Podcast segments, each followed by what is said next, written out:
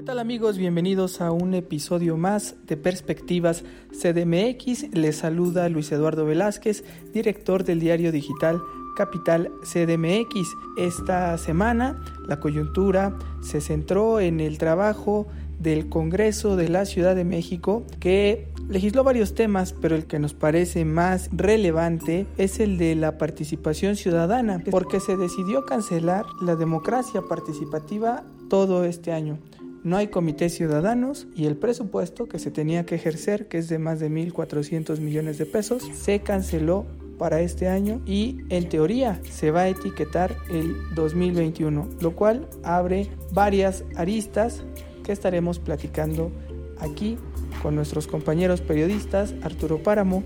Ernesto Osorio y Alberto Cuenca. Pero también hubo otra coyuntura que nadie esperaba y que sacudió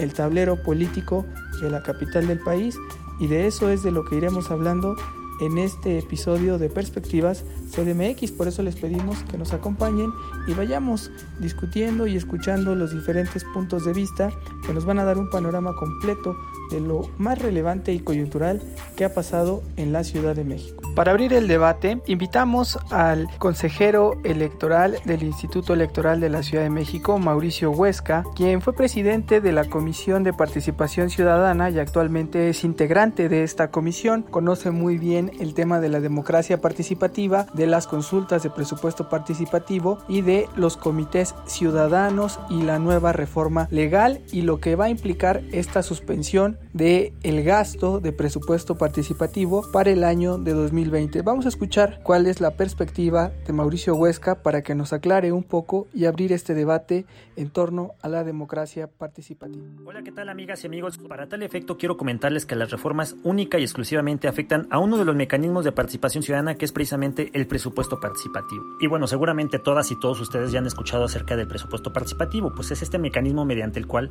vecinas y vecinos de las más de 1800 colonias y pueblos y barrios originarios de nuestra gran ciudad proponen proyectos específicos que puedan tener un impacto en espacios públicos y con ello mejorar las calidades y condiciones de vida. Es importante que conozcan todas y todos ustedes que los recursos con los cuales se llevan a cabo los proyectos específicos que se ganan son recursos que precisamente devienen de las alcaldías, es decir, un presupuesto que viene de un porcentaje de cada una de las alcaldías. El pasado 15 de marzo precisamente nos tocó elegir los proyectos de presupuesto participativo para los ejercicios fiscales 2020 y 2021, siendo que la ley de participación ciudadana establece que para el efecto del ejercicio fiscal 2020, el presupuesto para proyectos específicos que se destinaría a cada una de las demarcaciones territoriales sería del 3.25 y para el ejercicio fiscal 2021 aumentaría a 3.5%. Ahora bien, seguramente muchos y muchas de ustedes se preguntan, bueno, ¿y cuál es el estado que guarda precisamente el ejercicio de presupuesto participativo de este año? Bueno, con motivo del mandato legal que impone al Instituto Electoral de la Ciudad de México, nosotros debíamos haber llevado a cabo en el mes de abril eh, diversas asambleas en las colonias y pueblos y barrios originarios para el efecto de que entre vecinas y vecinos eligieran a dos órganos vecinales, uno de los cuales se llamaría Comité de Ejecución y otro Comité de Vigilancia. ¿Cuál es la función de estos dos comités? Bueno, el primero, el de ejecución, es precisamente aquel comité que se va a encargar de ejecutar la obra de presupuesto participativo que haya ganado, para lo cual como condición tenía que haberse registrado eh, la entrega del dinero por parte del gobierno de la Ciudad de México a partir del presupuesto de cada una de las demarcaciones territoriales o de las alcaldías. Y para el propósito de vigilar que los recursos públicos fueran ejecutados y ejercidos de manera debida y conforme a las eh, reglas establecidas en el proyecto de presupuesto participativo, el Comité de Vigilancia, eh, integrado también por vecinas y vecinos de las demarcaciones territoriales, estarían al pendiente de ver que sus propias y sus propios vecinos ejecutaran debidamente esos recursos públicos. Desafortunadamente eso no ocurrió. ¿Por qué? Porque con motivo precisamente de la contingencia sanitaria que afectó a nuestro país y particularmente a nuestra ciudad, aproximadamente por esas fechas de abril, el Instituto Electoral de la Ciudad de México tuvo que suspender todos los plazos y todos los mecanismos para efecto de salvaguardar el derecho a la salud como condición primordial para poder disfrutar el presupuesto participativo. Pero claro, esa suspensión no podía tener una fecha no definida y por ello el pasado 24 de julio el Consejo General del Instituto Electoral de la Ciudad de México aprobó unas modificaciones a la convocatoria de presupuesto participativo, las cuales impactarían directa y específicamente en la forma y modalidades en las cuales se llevarían a cabo las asambleas para elegir a comités de ejecución y comités de vigilancia, para lo cual se echó mano de las, de las nuevas tecnologías para efecto de que estas asambleas se pudieran llevar a cabo de modo digital o de manera virtual. No obstante, anterior, dada la suspensión decretada por el Instituto Electoral de la Ciudad de México para llevar a cabo las asambleas en las que se elegirían estos dos órganos eh, colegiados de vigilancia y de ejecución, precisamente el Congreso de la Ciudad de México señaló que no podían llevarse a cabo las ejecuciones de las obras de presupuesto participativo a partir de que no habían sido electas las funciones de las vecinas y vecinos de los comités de ejecución y comités de vigilancia. De ahí las reformas a la Ley de Participación Ciudadana, mediante las cuales el Congreso Capitalino determinó la suspensión de la ejecución de los proyectos de presupuesto participativo para el ejercicio fiscal 2020 y prorrogarlas para el ejercicio fiscal 2021. Sabemos que esto puede generar incertidumbre y malestar en la ciudadanía. Por ello, el Instituto Electoral de la Ciudad de México quiere reafirmar el compromiso con la voluntad ciudadana para poderles dejar claro que este año podrían llevarse a cabo las asambleas virtuales para que se puedan elegir a los comités de ejecución y comité de vigilancia y con ello cumplir una vez más con el mandato legal. Quisiera concluir señalando que para el Instituto Electoral de la Ciudad de México es de suma importancia que este tipo de ejercicios puedan tener eficacia y eficiencia plena, pues permite que la ciudadanía se apropie del debate público y desde luego del espacio público también. Quiero recalcar que el Instituto Electoral de la Ciudad de México estamos trabajando para cumplir cabalmente con las responsabilidades que nos da la Ley de Participación Ciudadana, porque para nosotros y nosotras es de suma importancia mantener la confianza de la ciudadanía, así como seguir fomentando su participación en ejercicios de democracia directa. Muchas gracias y recuerda que con participación todo funciona. Gracias al consejero Mauricio Huesca que nos hace estas precisiones sobre las reformas legales y da los criterios que el Instituto Electoral de la Ciudad de México ha fijado para evitar que la ciudadanía desconfíe o quede en incertidumbre sobre los recursos y la conformación de estos comités que bien nos explicó deben de funcionar con la nueva ley de participación ciudadana. Esperemos que se dé en los tiempos y en los plazos legales definidos, se cumple el mandato, se aprovechen las nuevas tecnologías y se pueda avanzar con más certidumbre. Ahora vamos a escuchar a Arturo Páramo, quien nos tiene también ya su visión sobre el ajuste que se hizo a la ley y también esta suspensión de recursos para el ejercicio 2020. ¿Cómo están? Y pues para esta semana hablar acerca de este tema del presupuesto participativo, el presupuesto de participación ciudadana para la Ciudad de México, pues evidentemente hay que tomarlo como una mala señal, cualquier reducción que haya de presupuesto en esa materia, toda vez que es dinero que se tiene ahí reservado desde hace años para que la gente lo ejerza en los proyectos que eh, ellos mismos en asambleas lo determinen. Esto pues en algunos casos ha reforzado el sentimiento de pertenencia de la población, pues son obras que se ejercen eh, después de una consulta y eh, son obras que benefician a las comunidades. Si bien en algún momento se llevó a cabo eh, el ejercicio de estos recursos, tal vez para beneficiar a algún partido político, alguna facción de alguna colonia, de algún barrio, pues creo que en general cualquier retroceso que haya en el presupuesto que ejerce la ciudadanía directamente a través de estos mecanismos legales siempre se tendrá que ver como un retroceso en la vida democrática, en la vida pública de la capital del país. Eso es lo que pienso porque además eh, son obras que benefician directamente a la población, son consensuadas a través de consultas públicas, en fin, y eh, cualquier eh, disminución que haya del presupuesto pues evidentemente no abonará a la mejor calidad de vida de los habitantes de la Ciudad de México. Eso eso es lo que pienso y el gobierno de la Ciudad de México además traicionaría alguno de sus preceptos más valiosos que es ejercer la democracia desde las comunidades, desde los pueblos, algo que al parecer ya esta administración está dejando de lado. Gracias Arturo Páramo por tu opinión. Efectivamente se está dejando de lado ese sentir ciudadano. El gobierno de la Ciudad de México y el partido Morena tienen la concepción de que la participación ciudadana, la participación vecinal en la Ciudad de México había sido corrompida por el PRD, por el PRI, por el PAN, por todos los partidos políticos que gobernaban las alcaldías y que habían incidido en la conformación de estos comités ciudadanos y por eso decidieron hacer una nueva ley de participación ciudadana donde se van a conformar unas asambleas que se denominan asambleas ciudadanas y ahí es donde a mano alzada se van a tomar las decisiones, lo cual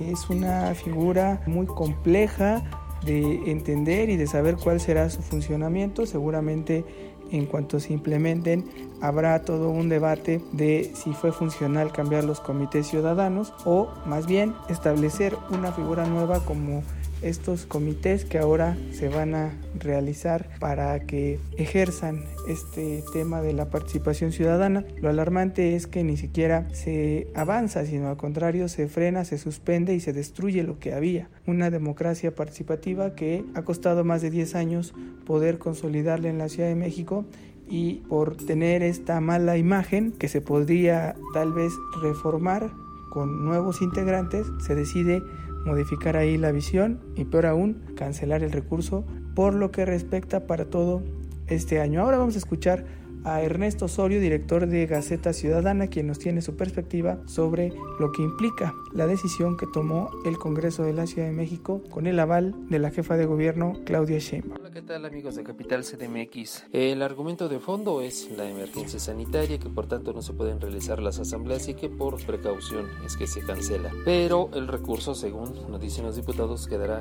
garantizado y asegurado para que se pueda ejercer en el año 2021. Solamente pues en decir que esto obviamente tendrá un impacto muy fuerte entre la credibilidad de los ciudadanos, particularmente de quienes ostentaban la representación vecinal hasta el 2018, porque hay que recordar que las figuras que ellos tenían antes desaparecieron. Se iba a hacer una elección de nuevos consejos, comités para despartidizar a los comités ciudadanos y a las asambleas de pueblos, pero pues lo que vemos con este tipo de resolutivos de enmendar incluso mediante triquiñuelas legislativas por parte de la mayoría de Morena el documento de la constitución que avalaba la realización de este presupuesto, pues simplemente es una demostración más de que el Congreso pone por encima, la mayoría más que nada, la mayoría de Morena en el Congreso pone por delante el interés político y después, después están los ciudadanos. Solamente que recordar que es un año electoral, la mayoría de Morena tiene que estar lista para poder mantener esa fuerza aquí en el Congreso de la Ciudad de México. Lo hace pues reservando recursos que no sabemos si se irán a la Secretaría de Finanzas como dicen o se utilizarán ya sea para eh, amortiguar los efectos de la crisis económica que tendrá la ciudad por la pandemia o en el mejor de los casos para la mayoría de Morena serán recursos para el trabajo electoral del año próximo. Como quiera que sea, yo creo que es un retroceso en el derecho que tenemos todos los capitalinos de mantener una representación ciudadana. Es cierto que en lo particular nunca he comulgado con esas representaciones vecinales porque estamos sobre representados y hay muchos servidores públicos y personas que nos representan y de todos pues en realidad no se hace nada. Finalmente, lo que yo siento es un retroceso en lo que es el derecho de la ciudadanía a tener representación aquí en la Ciudad de México y lo que más preocupa es lo que harán con los recursos, perdón, pero la mayoría de Morena en ese Congreso, particularmente los legisladores que impulsaron esa reforma, solamente obedecen instrucciones desde Palacio Nacional y no confío nadita en que estos mil millones de pesos que estaban etiquetados para el presupuesto participativo vayan a ser realmente orientados a los proyectos que la ciudadanía iba a elegir para poder mejorar la condición de vida de su entorno. Lamentable lo que sucede en este Congreso de la ciudad es el peor de los congresos que hemos visto, la peor de las legislaturas en los últimos quizá 25 años que yo tengo conociendo el trabajo legislativo en esta. Gracias Ernesto Osorio por tu perspectiva CDMX en cuanto a la participación ciudadana. Tomas como referencia un punto clave que es cómo se van a manejar los recursos en el año 2021, que va a ser un año electoral. En junio de 2021 habrá elecciones intermedias en la capital del país y ahí está uno de los temas centrales de este debate. Transferir el dinero, 1.400 millones de pesos, al año 2021 pone en riesgo este tema electoral, el riesgo de que el dinero se use de manera clientelar y que lo que tanto nos decían que iban a eliminar lo hagan patente y lo revivan de una forma burda y sobre todo que afecte la democracia ya no solo participativa, sino la democracia electoral de la capital del país. Pero ahora vamos a escuchar a Alberto Cuenca, reportero de Capital CDMX, quien nos tiene su perspectiva de lo que se vivió en el Congreso, él siguió el debate y también de la sorpresa que irrumpió en la capital del país este fin de semana y que mueve todo el tablero político para 2021 y lo que venga en este año. Te escuchamos, Alberto Cuenca, reportero de Capital CDM. Hola Luis, hola amigas, amigos de Capital CDMX. Dos temas marcaron la agenda de, de la Ciudad de México. Uno pues fue la aprobación en el Congreso Capitalino de una reforma a eh, la ley de participación ciudadana y al presupuesto de egresos 2020 para posponer hasta el siguiente año, hasta el 2021, esta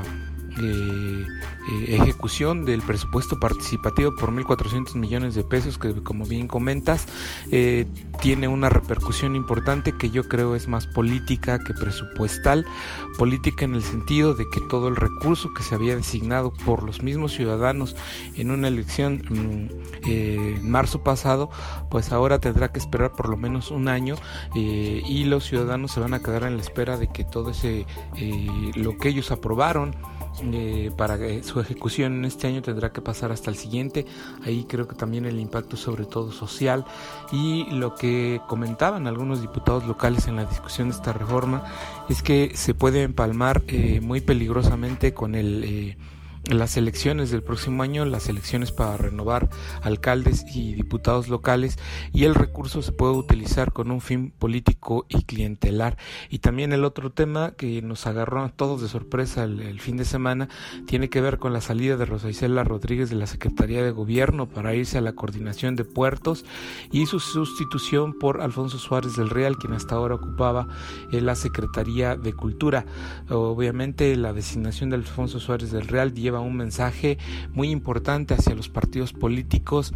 eh, de diálogo, de concertación. Alfonso Suárez del Real tiene esa característica. Cuando fue diputado de la última Asamblea Legislativa, que fue vicecoordinador de la bancada, los eh, diputados de las otras fuerzas parlamentarias lo reconocieron por esa característica de diálogo, de concertación, eh, que ha sido un tema que ha resultado muy cuestionado en el Congreso Capitalino e incluso por los mismos diputados locales de Morena, eh, cuando Ricardo Ruiz dejó la coordinación de la bancada, lo mencionó, ahora que hubo una fractura en el PETEL, ese partido político también señaló que hubo una falta de diálogo, de interlocución entre el Ejecutivo y el Legislativo local. Entonces, ahí pues eh, Alfonso Suárez del Real llega a reforzar esa parte. Ya se había tardado la jefa de gobierno en hacer un nombramiento así, aunque sabemos que Rosa Isela Rodríguez es su amiga y tiene goza de toda la,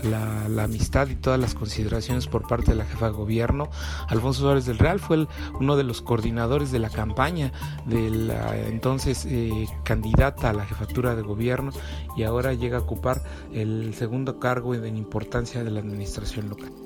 Alberto Cuenca por tu perspectiva CDMX. Sin duda, un peligro será el manejo que le den a los recursos. Por ahora, Morena y Sheinbaum le fallan a la Ciudad de México a sus ciudadanos al suspender la participación ciudadana, la participación vecinal y dejarlo en el aire, en la incertidumbre, demostrando que es un tema que a ellos no les interesa porque tienen todo el control económico y de poder político y entonces para ellos la participación ciudadana se vuelve un tema innecesario. Algo que ha costado muchos años construir queda en el aire. Queda en el aire porque así lo decide la mayoría de Morena y lo peor del caso es que se aprobó una reforma inconstitucional. Una vez más incurren en una inconstitucionalidad y que es una secuela de la también ley inconstitucional, ley Sheinbaum, que es la que le da todo el poder para manejar el dinero público a discreción a la jefa de gobierno. Esos 1.400 millones de pesos aparentemente se van a congelar o se van a transferir al próximo año, pero lo cierto es que son 1.400 millones de pesos que hoy, que en este año, en lo que resta, que son seis meses de 2020, se van a manejar de manera discrecional según lo considere la jefa de gobierno, que es quien tiene todo el poder de manejar el recurso. Vamos a ver qué pasa porque el Instituto Electoral de la Ciudad de México ya había tomado la decisión de que las asambleas se pudieran realizar de manera virtual o hacer de manera mixta sin arriesgar la vida de las personas, pero lo que queda claro es que todo eso ya pasó a mejor vida y tendrá que desarrollarse en el 2021 con los matices que se tengan que integrar en el año electoral. Vámonos a las perspectivas CDMX, donde ya pusiste en la mira el tema importante que fue la salida de Rosa Isela Rodríguez de manera sorpresiva, de la cual El primero que tuvo conocimiento fue Arturo Páramo por estar cerca del presidente y haber sido el presidente Andrés Manuel López Obrador quien soltara esa bomba a la capital del país, la cual le estalló prácticamente en las manos a la jefa de gobierno Claudia Sheinbaum y tendremos que ver ya los diferentes análisis que se realicen al respecto porque sin duda mover a la segunda de a bordo en poder en la capital del país pues modifica todo el tablero político y más entrando ya en un año electoral. Vámonos a las perspectivas CDMX.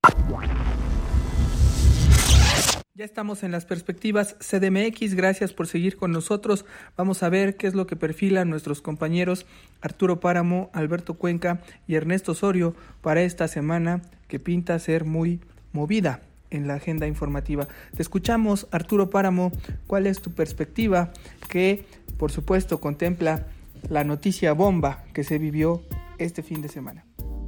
Evidentemente el tema bomba de esta, de esta semana será el, el del cambio en la Secretaría de Gobierno de la Ciudad de México, que es el segundo puesto más importante en la Administración Pública Capitalina. Estaba ahí una eh, negociadora de muchísimos años, de sobreviviente de cuatro administraciones, que prácticamente conoce a la perfección el funcionamiento de la capital y fue llamada al Gabinete Federal para hacerse cargo de puertos. Eh, quien entra, José Alfonso Suárez del Real, evidentemente es una persona capaz, es una persona además que tiene una visión muy ciudadana de la ciudad, una persona que eh, pues también se ha curtido en la lucha ciudadana, eh, causas eh, defendidas por ONGs, etcétera. Es de los pocos que conoce al revés y al derecho los problemas que hay a nivel de tierra de la capital del país. El único problema que yo considero que podría enfrentar José Alfonso Suárez del Real es el de la salud.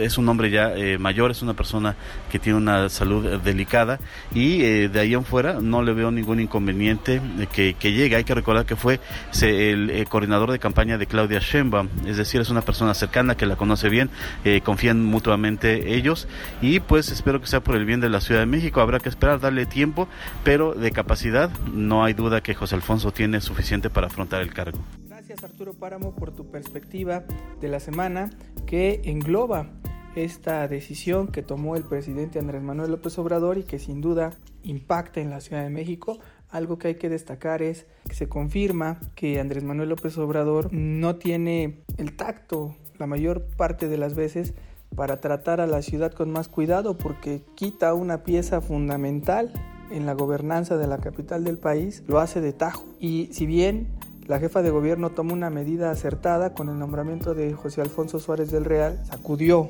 el mapa y el tablero político. Están las dos versiones de que era algo que ya se había platicado y que ya se tenía en el panorama, pero también está la versión de que fue un manotazo que soltó el presidente Andrés Manuel López Obrador haciendo un análisis propio de lo que se vive en la capital del país y pone en jaque al gobierno de Claudia Sheinbaum. Incluso ella al hacer el enroque se mostró muy conmovida por tener que despedir a Rosa Isela Rodríguez, quien llevaba un buen papel y tenía ya el control de la capital del país en la política interna, que es la función que debe de realizar un secretario de gobierno. Coincido en el tema de salud, será quizá lo más delicado, pero hay un hombre ahí con tablas para hacerle frente y también tiene toda una estructura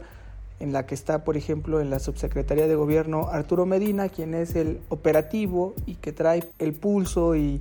el contacto con todos los problemas que se viven en esta capital del país y que son muy complejos. Veremos si logran hacer una buena mancuerna o vienen más cambios que puedan afectar a la capital del país. Vamos a escuchar ahora a Ernesto Osorio, director de Gaceta Ciudadana, quien nos tiene su perspectiva y sobre todo el análisis de lo que impactó este cambio en el gabinete de Claudia Sheinbaum, un cambio de primer nivel. Amigos de Capital CDMX, bueno, en cuanto a la perspectiva para la siguiente semana, pues habrá que esperar cuál es el plan de trabajo que ofrece y presenta el nuevo titular de la Secretaría de Gobierno, el licenciado Suárez del Real. Creo que después pues de la falta de respeto cometida por el presidente para disponer de los servidores públicos del gobierno que no encabeza él o dice que no encabeza él y que administra la doctora Claudia Sheinbaum, bueno, pues el relevo finalmente no puede resultar ser menos eh, impactante en lo negativo. Eh, Alfonso Suárez del Real ha demostrado ser un servidor público honesto, un servidor público íntegro, que incluso en el manejo de la gobernabilidad, cuando estuvo al frente de la bancada de Morena en la última legislatura de la Asamblea Legislativa en la Ciudad de México, demostró tener pues, los conocimientos y el manejo suficiente para poder entablar acuerdos con las distintas fuerzas políticas. Ojalá que el relevo en la Secretaría de Gobierno sea para bien y para todos los capitalinos y bueno, habrá que buscar a alguien que ocupe los zapatos de Suárez del Real en la Secretaría de Cultura, que también ahí había demostrado estaba haciendo bien las cosas. Dos son los principales retos que tendrá el nuevo secretario de Gobierno por delante y que veremos quizá en esta semana si es que comenta o anuncia algo. Uno es, como todos lo sabemos, el movimiento de los taxistas que siguen, siguen amagando con los bloqueos y los cierres a la circulación, protestas por este tema de las aplicaciones de vehículos y la diferencia de derechos que se manejan entre ambos y también el otro, el comercio informal en el centro histórico que tampoco pudo superar y resolver la ahora funcionaria federal Rosa Isela Rodríguez. Creo que en esa perspectiva vamos, en la siguiente semana vamos a conocer cuál es el plan de trabajo del nuevo secretario de gobierno, Alfonso Suárez del Real. Gracias Ernesto Osorio por tu perspectiva, así lo creo. Veremos qué hace el nuevo secretario de gobierno, cuál será su plan de trabajo y cómo retoma la interlocución con los grupos políticos. Sobre todo creo que hay tres puntos esenciales, que es la relación en el Congreso, donde hay dos grupos que están confrontados y divididos y que ya no tenían interlocución con Rosa Isela Rodríguez. Esa será una de las primeras tareas para que el Congreso de la Ciudad de México no siga siendo un obstáculo para los planes de Claudia Sheinbaum, aunque literalmente ya los desechó por lo que resta de este año, pero para lo sucesivo, que sería el próximo año, sí tiene mucho que recomponer ahí Suárez del Real y es un hombre conciliador que puede a lo mejor hacer que Morena se enfoque en la cuarta transformación y el gobierno de Claudia Sheinbaum. Por el otro lado,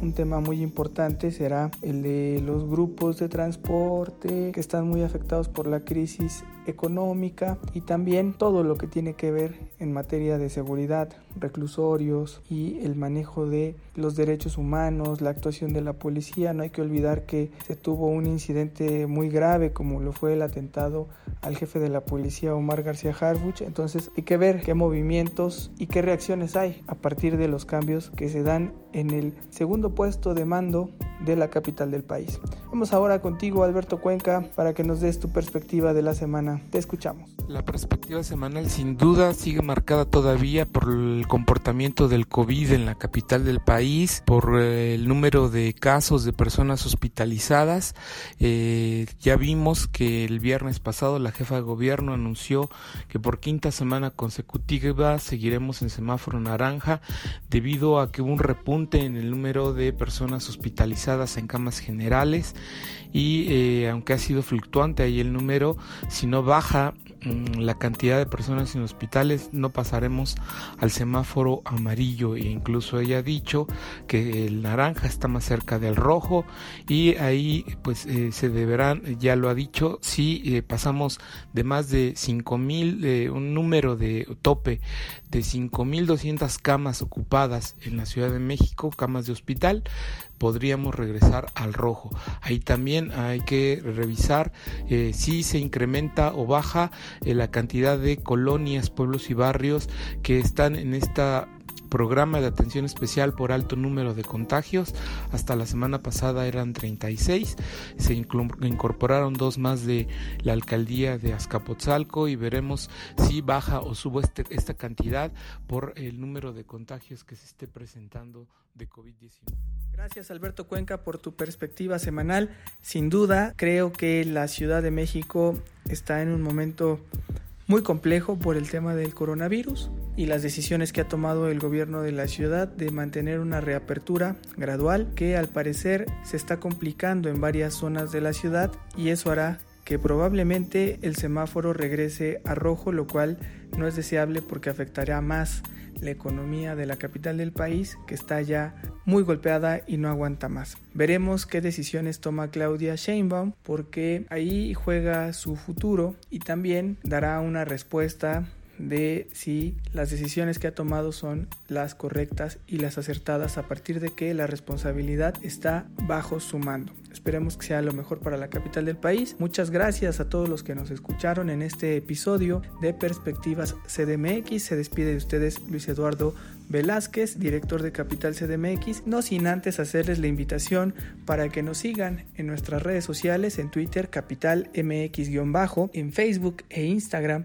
Capital CDMX. En YouTube pueden encontrarnos en CDMX TV y los invitamos a que nos lean diario en capital-cdmx.org y no se pierdan cada domingo el semanario digital que hacemos para ustedes para que estén lo mejor informados de lo que pasa aquí en la capital del país y con una mirada también de lo nacional con nuestros diferentes columnistas y editorialistas que participan en Capital CDMX. Nos escuchamos pronto. Abrazos, no periodicazos.